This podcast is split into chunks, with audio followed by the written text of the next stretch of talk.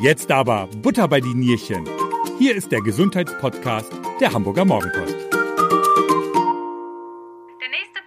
Wir befinden uns zurzeit mitten in einer Pandemie. Das Coronavirus ist unser ständiger, unsichtbarer Begleiter. Die Menschen haben Angst, sich anzustecken. Und jetzt im Herbst kommt noch ein, ja, eigentlich alter Bekannter dazu, nämlich die Grippe. Auch die Influenza verbreitet sich schnell in der Bevölkerung und fordert jedes Jahr ebenfalls Todesopfer. SPD-Gesundheitsexperte Karl Lauterbach hat unlängst in einem RTL-Interview gesagt, die Grippeimpfung ist dieses Jahr sehr bedeutsam. Wenn jemand an Grippe erkrankt ist und dann eine Coronavirus-Infektion bekommt, dann ist das wirklich lebensgefährlich. Das ist eine ganz besonders gefährliche Kombination. Und auch, und auch Hamburgs Gesundheitssenatorin Leonard sprach sich eindringlich für eine Impfung aus. Mein Name ist Stefan Fuhr und ich bin heute zu Gast im ICH, dem Infektionsmedizinischen Zentrum, und ich spreche über das Thema Impfen mit Dr. Thomas Bug. Hallo, Herr Dr. Bug, vielen Dank, dass Sie sich die Zeit für uns nehmen. Ja, hallo. Vielen Dank auch, dass ich hier Ihren Besuch bekommen kann. Ich freue mich, dass ich hier sein darf. Haben Sie eigentlich gerade besonders viel zu tun in der Praxis? Wir haben besonders viel zu tun, seit, würde ich schon sagen, seit sechs Wochen insbesondere.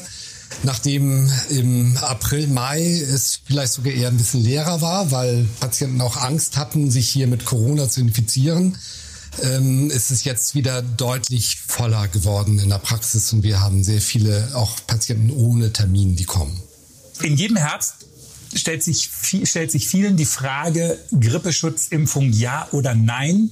Jetzt haben wir auch noch zusätzlich Corona. Ist das in diesem Jahr oder ist in diesem Jahr eigentlich die Grippeschutzimpfung Pflicht? Nein, eine Impfung darf nie Pflicht sein. Also zur Verpflichtung würde ich äh, in diesem Falle nicht raten, aber ich würde jedem empfehlen, sich gegen Grippe impfen zu lassen, der die Indikation auch äh, mit sich bringt, dass er eine Grippeimpfung bekommen sollte und davon profitiert. Das heißt also alle Bürger, die über 60 Jahre alt sind oder die äh, unter einer chronischen Erkrankung leiden, die sie empfänglicher machen für einen schweren Verlauf einer Grippe. Und natürlich auch Menschen, die im Gesundheitswesen arbeiten, so wie ich ja auch. Und äh, ich habe mich auch schon letzte Woche, die vorletzte Woche gegen Grippe impfen lassen. Sollen sich auch junge, jüngere Menschen impfen lassen? Also jetzt prophylaktisch, gerade jetzt in Zeiten von Corona? Oder sagen Sie doch, nee, eher nur, wer vermeintlich vorbelastet ist oder älter als 60? Ich würde sagen, wer die Indikation äh, hat, der sollte sich auch impfen lassen.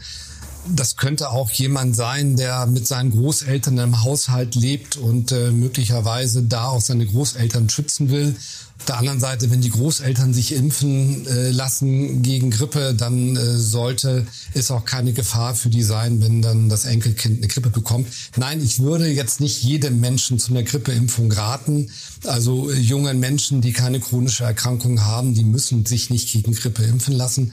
Auf der anderen Seite gebe ich zu, dass ich jetzt auch niemand bin, der eine Grippeimpfung verweigert. Also wenn jetzt hier ein 35-jähriger junger gesunder Mann vor mir sitzt und sagt, ich möchte gerne eine Grippeimpfung bekommen, dann wird er sie auch kriegen. Nur ich würde aktiv diesen Menschen nicht dazu auffordern, sich impfen zu lassen. Mhm. Ich hatte gerade eben in der Anmoderation äh, Karl Lauterbach einmal zitiert, der gesagt hat, Grippe und dann noch Corona ist hochexplosiv. Wirkt sich eigentlich eine Grippeschutzimpfung dann auch jetzt bei einer möglichen Corona-Infektion positiv auf den Krankheitsverlauf oder überhaupt auf das Wiedergenesenwerden aus? Sie hatten ja den Namen Karl Lauterbach eingeführt. Dann äh, will ich doch noch mal einen Kommentar dazu loslassen. Also die Chance, das Risiko, sowohl eine Grippe ähm, Infektion zu bekommen, als auch eine Corona-Infektion zu kriegen gleichzeitig. Das ist schon mal etwas sehr Unwahrscheinliches. Und wie dann der Verlauf ist, das wissen wir gar nicht. Also das kann wirklich sein, dass Herr Lauterbach recht hat und das absolut gefährlich ist und äh, vielleicht gar nicht äh, möglich ist, das zu überleben. Aber das sind auch wieder Spekulationen. Und äh, ich empfinde, dass man mit solchen Sätzen eher nur wieder Angst verbreitet und dass man äh, Panik äh, schüren könnte und dass das eher dazu führt, dass Menschen sich vielleicht äh, auch in so einer Panik dann unvernünftiger verhalten. Also ich würde gar nicht mit so einem Schrecken kommen. Und trotzdem bin ich natürlich auch für die Grippeimpfung, aber wir haben keine Erfahrung, inwieweit jetzt die Grippeimpfung äh, auch vor Corona schützt, beziehungsweise da es ja völlig verschiedene Viren sind, wird es da keinen Schutz geben. Und ich weiß auch hier aus der Praxis durchaus, dass wenn man einfach nur Halsschmerzen hat oder Kopfschmerzen, auch ein bisschen Fieber hat, dass Menschen gleich Ängste haben, dass es eine Corona-Infektion sein könnte. Und das bringt ja einen dicken Schwanz, Rattenschwanz mit sich hinterher, äh, dass man entsprechend viel Diagnostik macht, dass man vielleicht schon freiwillig in Quarantäne geht und so weiter und so fort. Und um solche Stresssituationen zu vermeiden, sollte man alles tun, keine Grippe zu bekommen, weil das ist ja nochmal wieder ein schwerer Verlauf und man weiß nicht vom ersten Moment an, ist es jetzt eine Grippe oder eine Corona-Infektion und um da eben sicherer zu sein, macht es auf jeden Fall Sinn, sich gegen Grippe auch impfen zu lassen. Sie haben gerade eben gesagt, es ist eher unwahrscheinlich, dass sich gleichzeitig jemand mit Grippe und Corona ansteckt. Wer Grippe hat, bleibt eh zu Hause im Bett für sich alleine, oder? Zum einen und zum anderen, äh, wir reden ja von einer Inzidenz, die immer noch sehr niedrig ist. Also es ist ja nicht so, dass jeder zweite oder dritte oder zehnte, sondern deutlich weniger, also je, äh, weniger als äh, jeder hunderttausendste hat im Augenblick eine Corona-Infektion. Und dass dann diese Person auch noch eine Grippe bekommt gleichzeitig, das ist bestimmt möglich aber die Konsequenzen wissen wir nicht und äh, ähm, ich halte es eben nicht für angemessen, mit diesem Horrorszenario Ängste zu verbreiten. Darum finde ich in diesem Falle, auch wenn Herr Lauterbach möglicherweise mit der Aussage recht hat, dass es sehr gefährlich sein könnte, ist nicht für sinnvoll, das jetzt so groß äh, auszusprechen. Ja. Aber auch der Senat hat ja gesagt, lasst euch gegen Grippe impfen. Ja, Hamburger, also ne? ich bin ja auch dafür. Also das ja, will ja. ich ja gar nicht sagen, sondern ja. ich denke nur, äh, dieses Szenario, ähm, ich könnte beides gleichzeitig kriegen und daran sterben. Darum sollte ich mich jetzt gegen Grippe impfen. Da ist mir so der moralische Druck viel zu groß. Also ich würde eben gerade sagen, weil es ja eine freiwillige Impfung sein soll, wo man sich frei entscheidet, ja, ich will das, das sollte man auch frei machen können, ohne äh, diese, diese Androhung, wenn du das nicht machst, dann bist du in Lebensgefahr und könntest sterben. Ja. Also da ist mir der Druck auf diese Grippeimpfung äh, viel zu groß und das ist überhaupt nicht angemessen. Ja. Und das, das äh, schürt Ängste und gibt eigentlich dann diesen Skeptikern recht, äh, die sich da irgendwie gegen alles versuchen auch zu wehren. Aber sehen Sie jetzt bei sich in der Praxis einen Anstieg an ähm, Wünschen Ihrer Patienten, sich gegen Grippe impfen zu lassen? Unbedingt. Also sehr viel mehr Patienten lassen sich jetzt impfen. Und wir hatten ja die letzten äh, drei, vier Wochen, lassen wir mal nachdenken, nein, es ist schon länger, sechs Wochen, äh, lassen wir ja schon unsere Patienten hier gegen Grippe impfen. Und äh, das hat ordentlich zugenommen und seit Ende letzter Woche haben wir auch keinen Grippeimpfstoff mehr. Und wir haben schon unterschiedliche Apotheken angefragt und im Augenblick ist ein Grippeimpfstoff hier in Hamburg nicht mehr lieferbar. Also wir hoffen, dass wir Ende Oktober, Anfang äh, November wieder Grippeimpfstoff in großen Maßen bekommen werden. Und wir sind ja hier eine infektiologische Schwerpunktpraxis. Das heißt, wir haben auch äh, viele Patienten zum Beispiel mit einer HIV-Infektion hier in der Praxis. Das heißt, Patienten mit einer chronischen Erkrankung und die müssen oder nicht müssen, aber sollten alle geimpft werden. Das heißt, wir bieten allen unseren Patienten mit einer chronischen Erkrankung, die ja auch teilweise sehr jung sind, auch eine Grippeimpfung an. Mhm. Sie haben gerade eben gesagt, seit sechs Wochen impfen Sie äh, oder haben Sie begonnen äh, mit der Grippeschutzimpfung. Wann ist denn eigentlich die beste Zeit, sich impfen zu lassen? Die einen sagen ja schon Ende Spätsommer, die anderen sagen, nein, im Januar reicht ja vollkommen. Da gehen die Meinungen ja auseinander. Wie ist Ihre Meinung? Also heute, jetzt 2020, 2021 ist meine Maßgabe anders als in den vergangenen Jahren. Jetzt äh, habe ich meinen Patienten geraten, sich im September, Anfang Oktober sofort impfen zu lassen. Und ich selber habe mich ja auch schon impfen lassen. In den letzten Jahren habe ich eher immer propagiert, sie Mitte November bis Mitte Dezember sich impfen zu lassen. Aber weil ich vorausgesehen habe, dass der Impfstoff knapp wird, habe ich jedem geraten, sich sofort impfen zu lassen, weil wir jetzt gerade eben den Impfstoff auch zur Verfügung hatten. Und die, der Schutz durch die Impfung, den berechnet man so mit vier bis sechs Monaten. Das heißt also, da kommt man jetzt dann auch äh, über den März hinweg und das ist durchaus gut, sich impfen zu lassen. Man muss aber natürlich auch bedenken, dass der Schutz durch die Grippeimpfung kein Schutz ist wie bei einer Masernimpfung, der so bei 99 Prozent liegt. Äh, es heißt, der Schutz liegt bei 50 bis 70 Prozent. Das heißt, auch wenn ich mich impfen lasse, kann ich immer noch eine Grippe bekommen. Und ich persönlich habe das auch gerade selber erlebt. Ich habe mich im letzten Jahr im November impfen lassen, auch wieder gegen Grippe. Und da war auch H1N1 mit dabei in dem Schutz, äh, Grippeimpfstoff. Und ich habe aber im Februar dann eine schwere Infektion bekommen und es war zum Glück kein Corona. Äh, das gab es damals ja auch mhm. schon. Mhm. Äh, es war aber dann die Schweinegrippe, also H1N1. Und äh, ich habe mich eher im ersten Moment geärgert, dass ich diese Grippe bekommen habe, weil ich mich ja habe impfen lassen im November. Und im zweiten Gedanken habe ich mich dann doch gefreut, weil ich war zwar vier Tage sehr krank, bin aber dann doch recht schnell wieder auf die Füße gekommen. Und man könnte ja auch sagen, hätte ich mich nicht impfen lassen, dann wäre ich vielleicht zwei Wochen krank geworden oder ich hätte vielleicht sogar auch noch einen schwereren Verlauf äh, erleiden müssen. Insofern würde ich sagen, auch wenn der Impfschutz nicht 100 Prozent ist, nur 50 bis 70 Prozent, das variiert von Jahr zu Jahr, macht es auf jeden Fall Sinn, sich impfen zu lassen. Wenn man nämlich dann trotzdem krank wird, dann hat man die Chance, dass der Verlauf milde sein wird. Woran liegt das eigentlich, dass man keinen 100% Impfstoff entwickeln kann?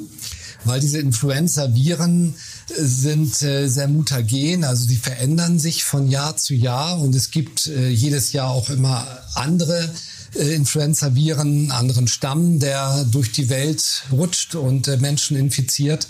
Und äh, dieser Impfstoff wird ja circa ein halbes Jahr, wenn nicht sogar eher ein Dreivierteljahr vorher schon hergestellt und man vermutet dann, was es wohl für Viren geben wird in der nächsten Saison. Und äh, jetzt hat man dann eben vier Stämme ausgewählt und äh, hat dagegen dann äh, dieses Anti, also das Antigen entwickelt, wogegen wir dann die Antikörper entwickeln bei der Impfung. Und manchmal irrt man sich dann eben auch und Bestimmt ist es auch so, dass wenn viele sich mit diesen Impfstoffen impfen lassen, dass das auch Auswirkungen hat, auf welche Grippeviren sich dann verbreiten können. Und dass sich dann gerade die, gegen die viel geimpft wird, dann weniger verbreiten, weil sie nicht so die Chance dazu haben. Ist es, wäre es nicht eigentlich auch sinnvoll, wenn sich wenn es eine Impfpflicht geben würde, wenn jeder sich gegen Grippe impfen müsste? Ich bin ein Gegner dieser Impfpflicht, weil diese Impfpflicht zu einer Entmündigung ja auch führt von uns Bürgern und weil ich auch glaube, dass es noch mehr Opposition geben würde gegen eine Impfung und äh, zu einer freiheitlichen Demokratie wie der unsrigen passt es nicht, Menschen zu zwingen zu so einer Impfung. Das muss was Freiwilliges sein. Und es ist ja auch so, wir brauchen keine hundertprozentige Beteiligung an der Impfung. Wenn sich 60, 70 Prozent beteiligen würden, dann von der Zahl sind wir immer noch weit entfernt, dann wird das schon reichen. Und ich äh, glaube nicht, dass man das durch eine Pflicht irgendwie hinbekommt. Ich glaube, dass die Pflicht eher zu einem Unruhezustand in der Gesellschaft und zu einer Ablehnung unseres Gesundheitssystems oder auch der Impfung führen würde. Darum bin ich dann vielleicht mehr aus politischen Gründen dagegen. Wie viele Menschen lassen sich ungefähr impfen? Also im Normaljahr, wahrscheinlich wird es jetzt ein bisschen mehr werden. Genau, ich hatte die Zahlen mir gerade nochmal angeschaut in Vorbereitung auf unser Gespräch.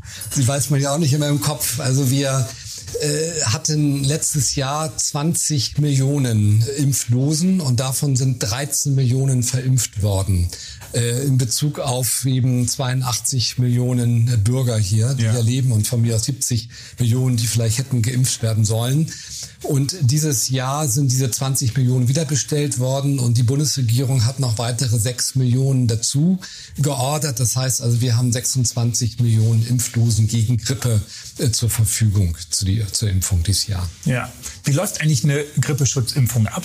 Für diejenigen, die es noch nie gemacht haben, wobei ich glaube, jeder ist ja gegen irgendwas mal geimpft worden schon mal, ja. aber es ist ein kleiner Pieks in den Oberarm oder? Genau, es ist äh, ein Pieks in den Musculus deltoideus. Das ist so ein äh, Muskel hier am, am Oberarm, sozusagen unterhalb des Schultergelenkes, äh, lateral, also nach außen hin, äh, wird dann intramuskulär eine dünne Nadel gesetzt und eben äh, diese Flüssigkeit ähm, das ist nur eine kleine Menge in den Muskel injiziert und das sind Antigene, also das sind äh, das sind, das sind tote Viren, also man kann sich über so eine Impfung auch nicht anstecken mit einer Grippe. Und äh, der Körper stimuliert dann die Antikörperproduktion gegen dieses Antigen. Antigen ist ja Teil von einem Virus und bildet Antikörper. Und wenn man dann sich wirklich mit einem Grippevirus wenn man mit dem in Kontakt kommt, dann hat der Körper schon mal diese Information gehabt und kann ganz schnell diese Antikörper produzieren, so dass äh, es dann zu keinem Ausbruch der Grippe kommt. Oder vielleicht wie bei mir damals im Februar, äh, dass ich dann eben ganz schnell die Antikörper produziere, zwar dann eine Grippe kriege, aber sie ganz schnell überstehen kann. Viele sagen ja auch, dass man nach einer Grippeimpfung sich erstmal so fühlt, als hätte man eine Grippe. Ja, das, dem würde ich widersprechen. Also, was man kriegen kann, ist nach so einer Impfung äh, im Rahmen eben dieser Reaktion, dass man ja Antikörper produziert und der Körper weiß jetzt nicht, ich reagiere auf eine Impfung, auf eine Impfung oder ich reagiere auf ein Virus. Das heißt, der Körper ist dann darauf äh, trainiert, erstmal wie auf einen Infekt zu reagieren. Das heißt, man kriegt ein bisschen Fieber vielleicht, ein bisschen Schüttelfrost, so eine Kälteempfindlichkeit. Aber das würde ich dann eher sagen, das ist wie so ein grippaler Infekt. Und grippaler Infekt ist ja mitnichten eine Grippe. Mhm. Und äh, eine Grippe bekommt man auf jeden Fall nicht durch so eine Impfung. Das äh, geht gar nicht, weil man ja auch äh, mit äh, Partikeln geimpft wird, die nicht in der Lage sind, eine Grippe auszubilden, weil es Totimpfstoff ist. Und insofern finde ich es mal wichtig, grippaler Infekt, den kann man entwickeln. Das ist aber eine wirklich nur leichte Befindlichkeitsstörung, die ist nicht schlimm und die übersteht man nach zwei, maximal drei Tagen. Und äh, das heißt, wenn ich eine wichtige Prüfung vor mir habe oder einen Wettkampf als Sportler, äh, dann würde ich auch sagen, dann impfen wir lieber erst in einer Woche, wenn sie das hinter sich haben, weil man ein bisschen eingeschränkter sein kann. Aber das ist nichts Gefährliches und das ist auch nichts, was einen irgendwie weghaut.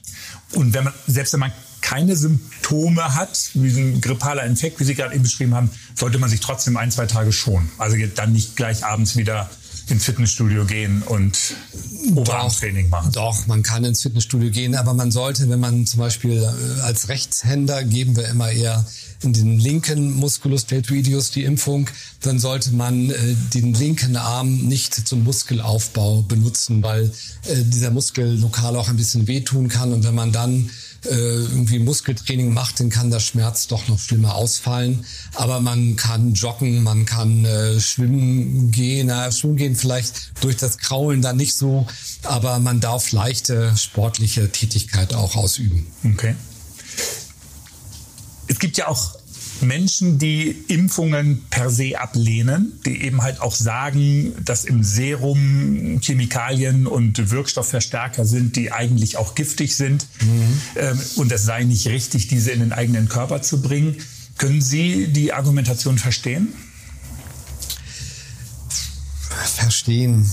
Also äh, ich kann immer verstehen, wenn jemand Fragen hat, wenn jemand skeptisch ist, wenn jemand auch Zweifel hat gegenüber Anordnung. Darum bin ich auch gegen ja, die Pflicht. Ja. Je mehr Anordnung, desto mehr Skepsis ist auch da. In Bezug auf die Grippeimpfung äh, kann ich zumindest beruhigen, dass dort kein Wirkverstärker drin ist. Also das nennt man ja Adjuvantien und äh, diese Grippeimpfstoffe, die wir hier nutzen, die sind ohne Adjuvantien. Es gibt einen Grippeimpfstoff, Fluat heißt der, der ist mit Adjuvantien und ich halte es aber auch nicht für notwendig, den zu nutzen. Es gibt ja auch noch einen Impfstoff äh, für ältere Menschen. Äh, das ist so definiert 65 plus X. Äh, da ist aber auch kein Adjuvanz drin, sondern da ist einfach nur noch mehr Antigen drin. Also viermal mehr Antigen, sodass der Körper leichter die Antikörper bilden kann. Aber Insofern kann ich da eben in diesem Sinne bei der Grippeimpfung beruhigen, die wir dieses Jahr haben. Das ist ohne Wirkverstärker, ist auch ohne Aluminium und äh, es ist ja sehr breit untersucht und erforscht. Und äh, wir haben viel Erfahrung damit, so dass äh, man sich darauf verlassen kann, dass diese Impfung auch gut funktioniert und man nicht zu Schaden kommt dabei. Mhm. Dann wollen wir mal die Grippeschutzimpfung mal ein bisschen verlassen. Wir haben jetzt eigentlich ja auch umfassend gesagt, ja, man mhm. sollte gerne mhm. sich gegen Grippe impfen.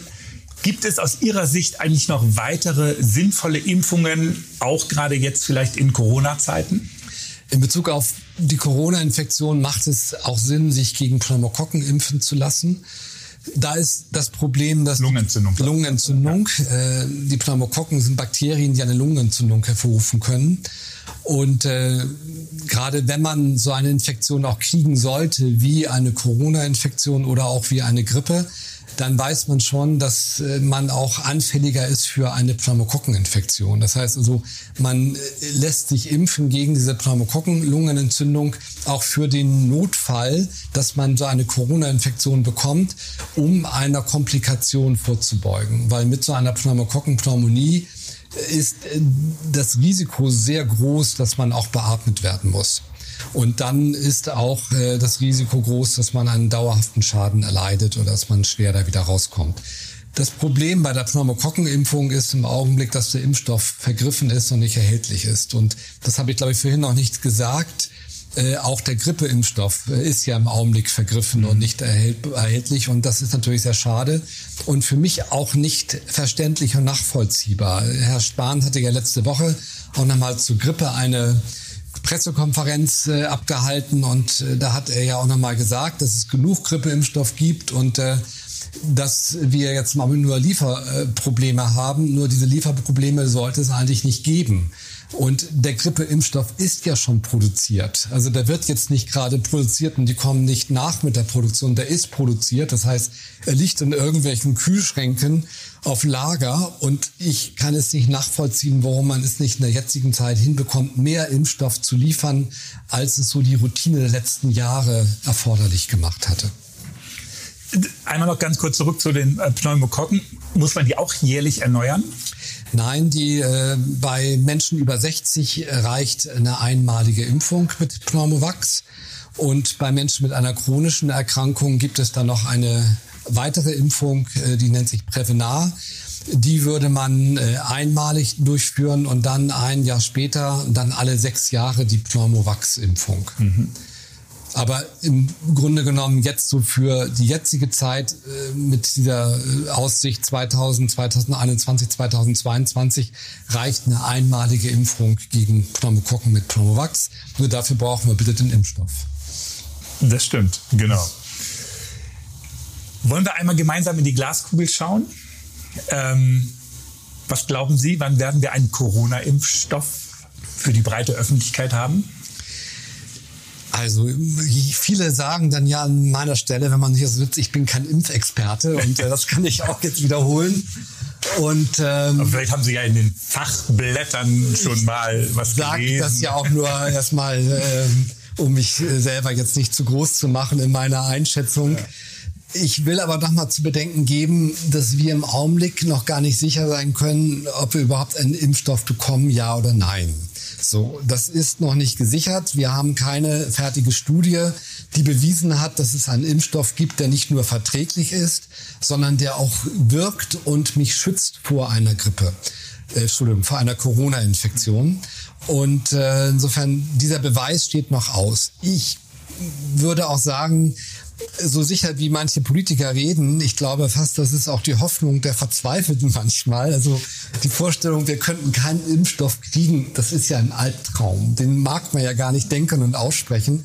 Und ich will ihn ja jetzt auch gar nicht aussprechen, um vielleicht gemäß Herrn Lauterbach jetzt irgendwelche Panik hier zu verbreiten und sagen, äh, das halte ich für unwahrscheinlich, den wird es gar nicht geben. Sondern ich würde sagen, auch mit der Situation müssten wir möglicherweise umgehen und damit leben. Und das, glaube ich, wird auch möglich sein.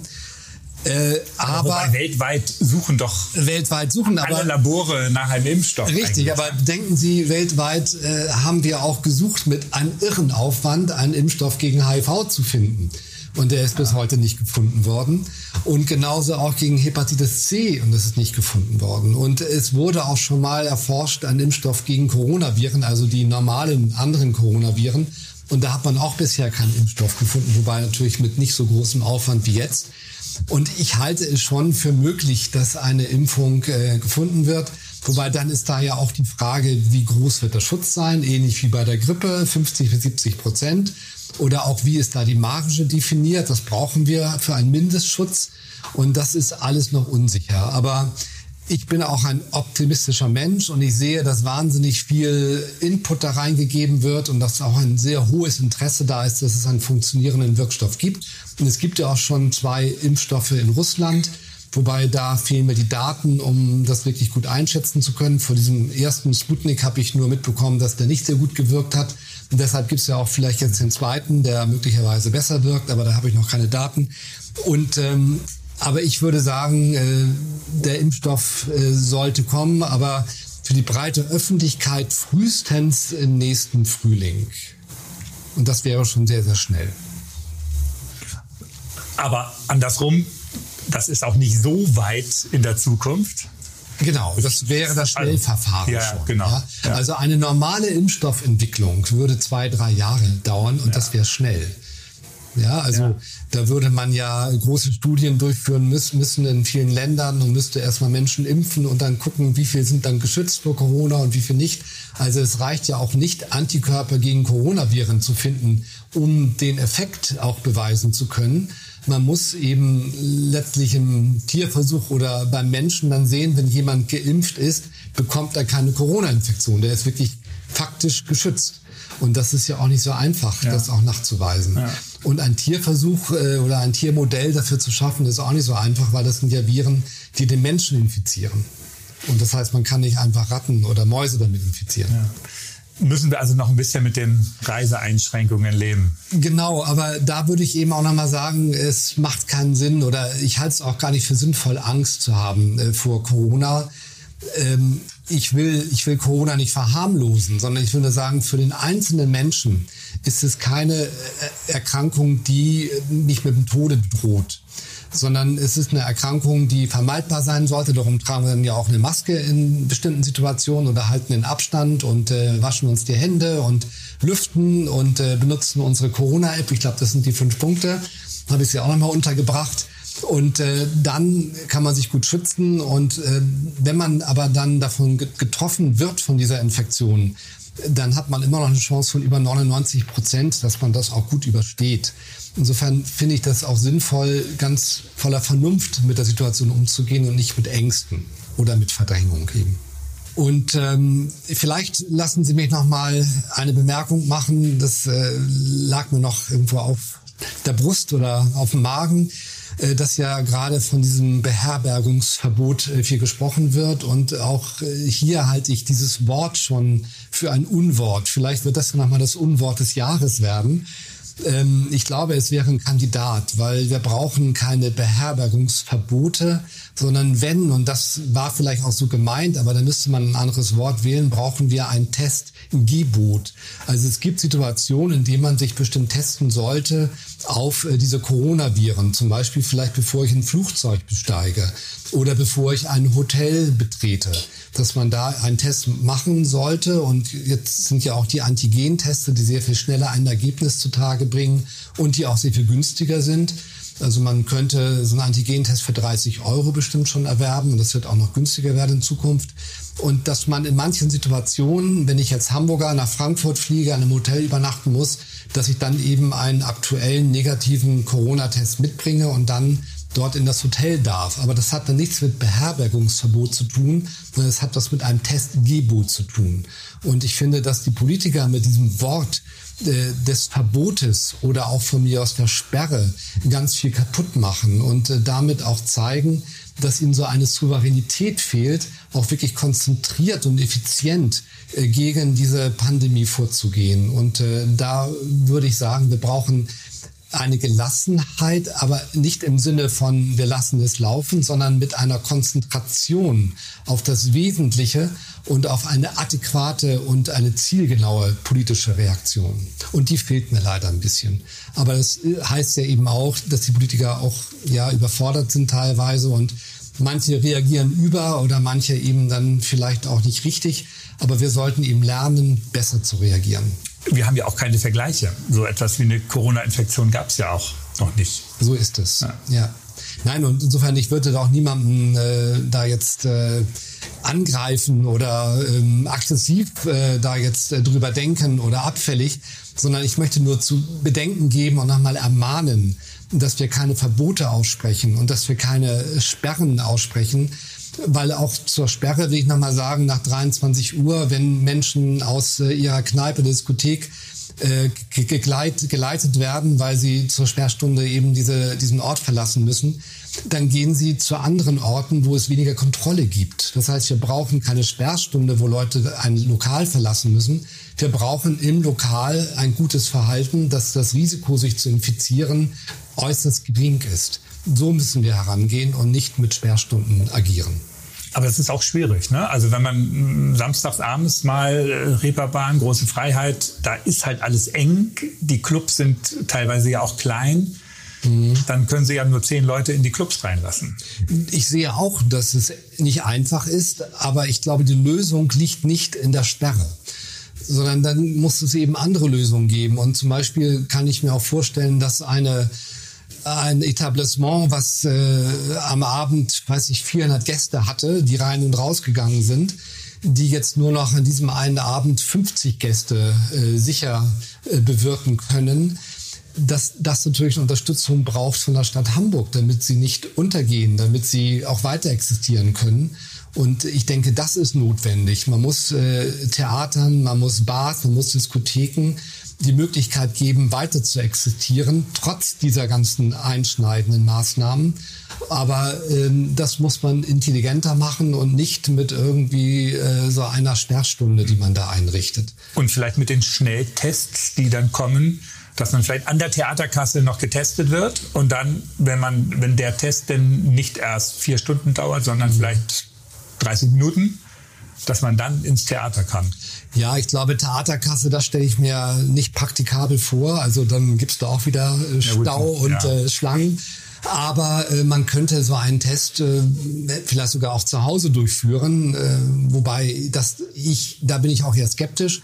Aber man könnte ihn natürlich vorher organisieren und vielleicht auch gar nicht in so einer Praxis wie der unseren, unsrigen, weil da werden wir glaube ich auch überfordert, wenn dann alle, die ins Theater oder auf ein Konzert ja. wollen, vorher herkommen müssen, um so einen Test zu machen. Aber dann müsste man eben vielleicht auch von der Stadt Testzentren nochmal wieder anbieten, wo man so einen Schnelltest machen kann und äh, von einem Arzt, der das auch äh, beaufsichtigt, dass es alles gut läuft. Und dann hat man innerhalb von 20 Minuten dann auch das Ergebnis und bekommt es amtlich beglaubigt oder vielleicht mit einem äh, Scan äh, über sein iPhone äh, muss man vielleicht gar kein Papier mehr bekommen und dann kann man so eben diese Örtlichkeiten aufsuchen. Und dieser Antigentest, der ist inzwischen schon so gut geworden, dass wir eine recht hohe Sicherheit haben. Also er hat eine Sensibilität von 99 und eine Spezifität von 97 Prozent. Was bedeutet, wenn er äh, negativ ausfällt, dass man sich darauf verlassen kann. Und wenn er positiv ausfällt, dann muss man das nochmal kontrollieren. Aber Sie glauben auch, dass Corona uns noch weiterhin, also wenn, selbst wenn wir im Frühjahr eine Impfung haben sollte, das Coronavirus wird dann nicht plötzlich verschwunden sein und das wird alles wieder wie vorher werden. Wir werden uns mit dem Virus arrangieren müssen. Ich glaube auch. Wir werden die nächsten drei Jahre, glaube ich schon, äh, uns mit diesem Virus, wie Sie gut sagten, arrangieren müssen, mit ihm leben müssen. Und ich glaube, dass man mit ihm auch gut leben kann und dass man entsprechend eben äh, wohl überlegt und äh, konzentriert Maßnahmen ergreifen kann, dass man sich nicht anstecken muss. Herr Dr. Buch, herzlichen Dank für das Gespräch, für die Einschätzung zur Impfung, auch für die Einordnung, was Corona angeht. Ursprünglich wollten wir uns ja hauptsächlich über Grippe unterhalten, das haben wir doch, aber es ist in diesen Zeiten, glaube ich, so, dass wir auch ohne äh, Corona, glaube ich, ähm, äh, nicht auskommen. Und Ihnen, liebe Hörer, vielen Dank für das Interesse an unserem Gesundheitspodcast. Wir freuen uns wirklich sehr über eine positive Bewertung. Lassen Sie einfach mal einen Daumen hoch da, wenn Ihnen dieser Podcast gefallen hat. Mehr Gesundheitsthemen lesen Sie auch jeden Sonnabend in Ihrer dicken Mopo. Bis zum nächsten Mal, machen Sie es gut und bleiben Sie gesund. Das war Butter bei die Nierchen, der Gesundheitspodcast der Hamburger Morgenpost. Die nächste